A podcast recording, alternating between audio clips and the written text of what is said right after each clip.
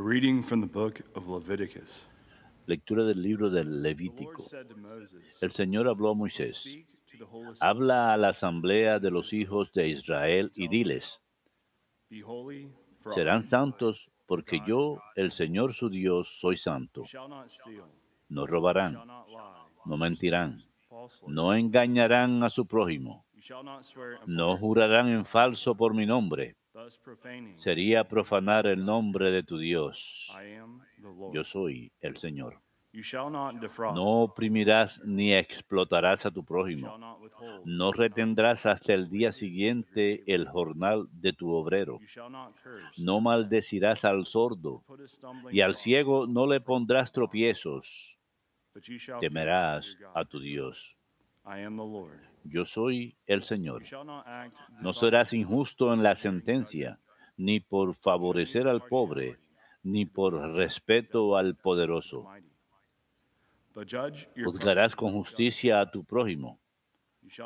No andarás calumniando a los tuyos, ni darás testimonio contra la vida de tu prójimo.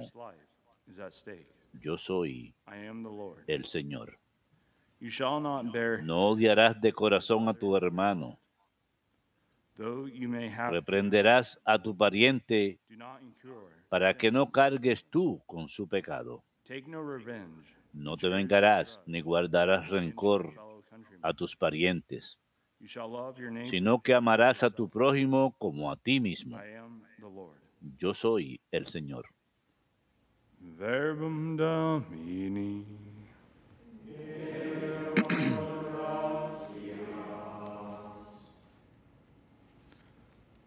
Your words, Lord, are spirit. Tus palabras, Señor, son espíritu y vida. Tus palabras, Señor, son espíritu y The vida. La ley del Señor es perfecta y es descanso del alma. El precepto del Señor es fiel e instruye al ignorante. Tus palabras, Señor, son espíritu y vida. Los mandatos del Señor son rectos y alegran el corazón. La norma del Señor es límpida y da luz a los ojos. Tus palabras, Señor, son espíritu y vida. La voluntad del Señor es pura y eternamente estable. Los mandamientos del Señor son verdaderos y enteramente justos. Tus palabras, Señor, son espíritu y vida. Que te agraden las palabras de mi boca y llegue a tu presencia el meditar de mi corazón, Señor, roca mía, redentor mío.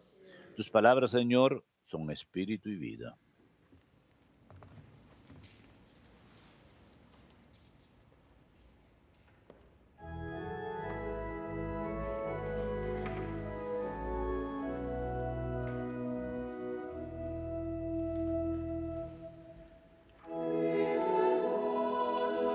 Gloria y honor a ti, Señor Jesucristo. Gloria y honor a ti, Señor Jesucristo.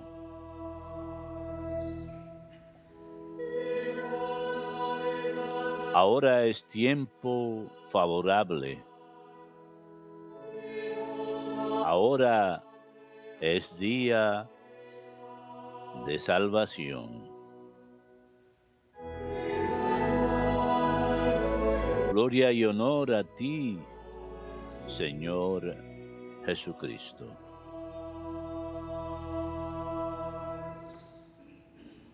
Dominus vobiscum.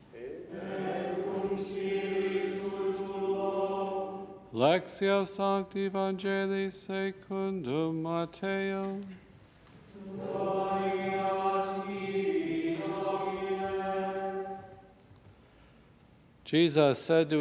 En aquel tiempo dijo Jesús a sus discípulos, cuando venga en su gloria el Hijo del Hombre y todos los ángeles con él, se sentarán en el trono de su gloria y serán reunidas ante él todas las naciones.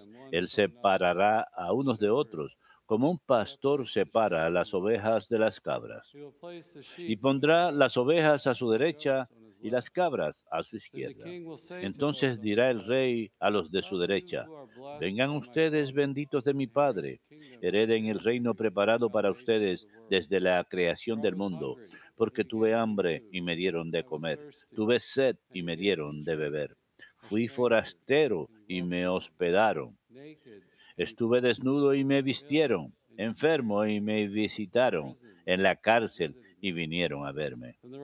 Entonces los justos les contestarán, Señor, cuando te vimos con hambre y te alimentamos, o con sed y te dimos de beber?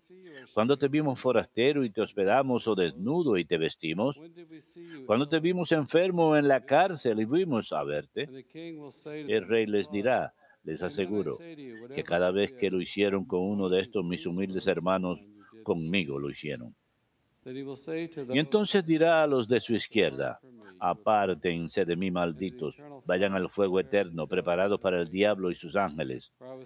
Porque tuve hambre y no me dieron de comer, tuve sed y no me dieron de beber, fui forastero y no me hospedaron, estuve desnudo y no me vistieron, enfermo y en la cárcel y no me visitaron. Entonces también estos contestarán, Señor, ¿cuándo te vimos con hambre o con sed, o forastero, o desnudo, o enfermo, o en la cárcel, y no te asistimos? Y él replicará, les aseguro, que cada vez que no lo hicieron con uno de estos, los humildes, tampoco lo hicieron conmigo. Y estos irán al castigo eterno, y los justos a la vida eterna.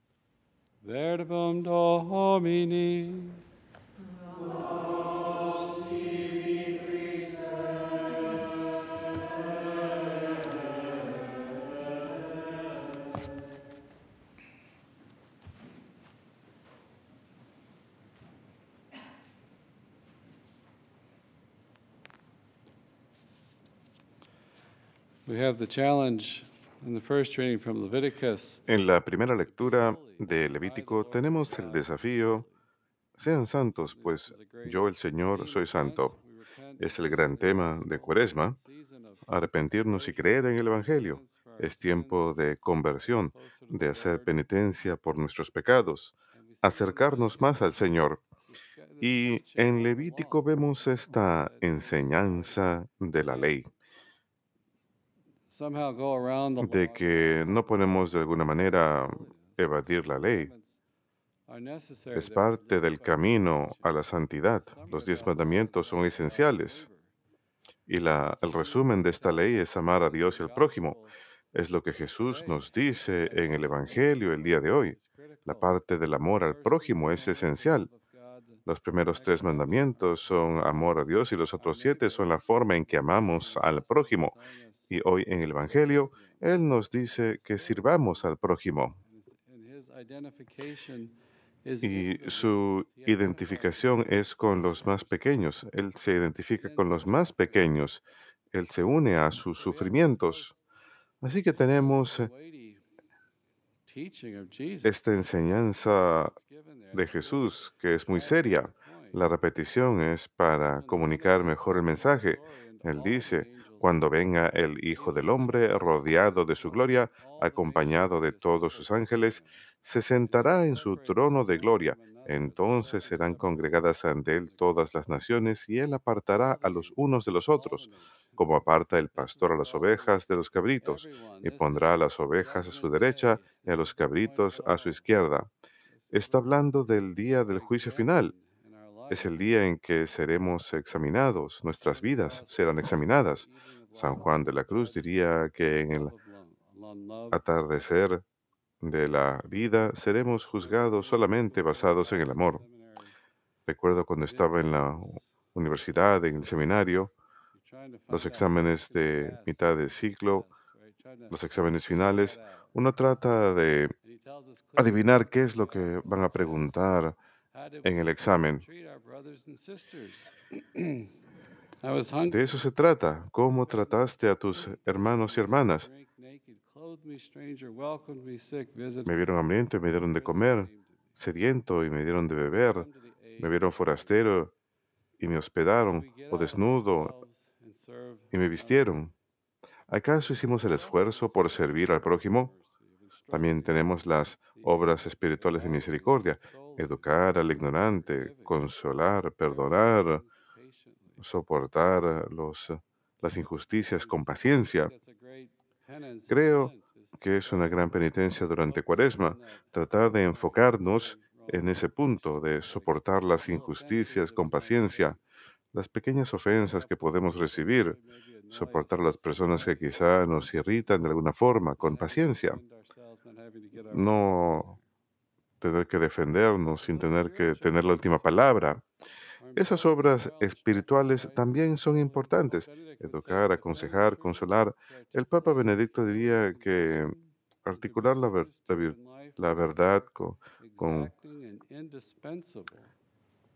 que es indispensable, es una forma indispensable de caridad. Él diría que la iglesia, su esencia fundamental, su papel es la evangelización, la adoración y el servicio a los pobres. Es lo que hace la iglesia. Adora a Dios, evangelizamos, servimos a los pobres. Recientemente un ah, invitado en Vida en la Roca, usualmente no me salgo del guion, pero el señor que estaba entrevistando no, esta- no era muy eh, hablador, no habla- así que me arriesgué. Él estaba en el programa con un grupo que sirve a las personas y le pregunté, ¿qué pasaje de las escrituras le inspira más?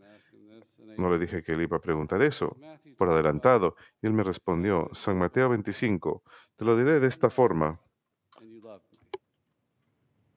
no me amaban y tú me amabas. Creo que fue una manera más, no hay manera más elocuente que decirlo, nadie me amaba y tú me amabas. ¿Quién se siente así en la vida? Que nadie lo ama. Sabemos cómo queremos ser amados, así que quizás ofrecerle eso a los demás, ver esa necesidad en los demás. Nuestra fe, nuestra fe genuina se convierte en caridad, se convierte en comunión con los demás, se convierte en una fe en acción. San Pablo habla de ello. Una fe salvífica es una que es avivada por la caridad. En otras palabras, si no es así, es una fe muerta. Y el amar al prójimo, todos hemos descubierto que nuestra fe se convierte en algo real. Realmente despega, realmente adquiere impulso. Me salgo de mi propio mundo que solamente está enfocado en servirme a mí y en cambio sirvo al prójimo. En lugar de enfocarme solamente en el área donde se hacen las cosas bien, puede ser la oración o cosas así, lo cual es muy bueno, pero a veces tenemos que salirnos porque se puede convertir en un mundo, en una burbuja que hemos creado para nosotros mismos. Al final, solamente nos enfocamos en donde estamos cómodos, no queremos ser perturbados. Y yo hallo que en la mayoría de nuestras experiencias, cuando nos involucramos en el servicio al prójimo, todo tipo de relación puede convertirse en un caos. Nunca es el momento indicado. Siempre tenemos que salir de nuestra área de confort. Pero cuando vivimos ese amor al prójimo, eso trae vida a nuestra fe, la vuelve genuina. Y lo estoy alimentando, estoy colocando a Jesús al centro, porque Él está en los más pequeños. Ese es el mensaje. Lo que hicieron con lo- los más pequeños lo hicieron por mí. Él se identifica con los necesitados. La Madre Teresa diría, encuentra tu propia Calcuta. Ella iba a las barriadas y servía ahí. Pero ella decía, no tienen que venir a la India, no tienen que viajar a un lugar lejano y pobre. Busquen su propia Calcuta. Y lo- cuando lo ven en la iglesia, podemos volvernos posesivos, pero realmente nunca peleamos acerca de servir a los más humildes. Ellos no son capaces de pagarnos. Si están tratando de encontrar su lugar en la iglesia, busquen al grupo más desesperado, los más pobres. De cualquier forma, puede tratarse de la pobreza espiritual, puede tratarse del sufrimiento, puede tratarse de la soledad. Nadie les va a tratar de disuadir de hacer eso. Vayan y sirvan con generosidad, imitando a Cristo, porque Él entró a nuestras vidas, Él abrió los cielos y descendió a la tierra. Esa es la vitalidad de nuestra fe. Y a veces nos olvidamos de ello, creo. Es el amor de Jesucristo al punto de llegar a ser uno de nosotros, al punto de lavar los pies de sus hermanos y luego sufrir y morir por nosotros. Eso es completamente radical. Así que si se sienten que están en una práctica de la fe estancada, salgan de donde están, vayan a servir al prójimo. Hay que salirnos de nuestra zona de confort y buscar a los demás y ver qué podemos hacer por ellos. Estas relaciones pueden ser caóticas, pero sin embargo dar mucho fruto. Requieren la entrega. Y cuando lo hacemos, descubrimos algo nuevo nosotros mismos. Cuando trabajamos con los más humildes, encontramos a Cristo ahí, de una forma misteriosa. Y creo que nos ilumina. En nuestra entrega del amor, experimentamos el amor de Cristo por cada uno de nosotros, porque llegamos a darnos cuenta que Jesús nos ama en nuestra pobreza, en cualquier dificultad que nos encontremos, porque creo que a veces hay algo en nosotros que simplemente decimos que hemos pecado demasiado gravemente, pero cuando llegamos a alguien más, realmente llegamos a creer que Dios nos ama. Descubrimos su amor por nosotros cuando amamos al prójimo. El mundo nos provee oportunidades innumerables de esto. Seamos fieles al mandamiento de Cristo el día de hoy.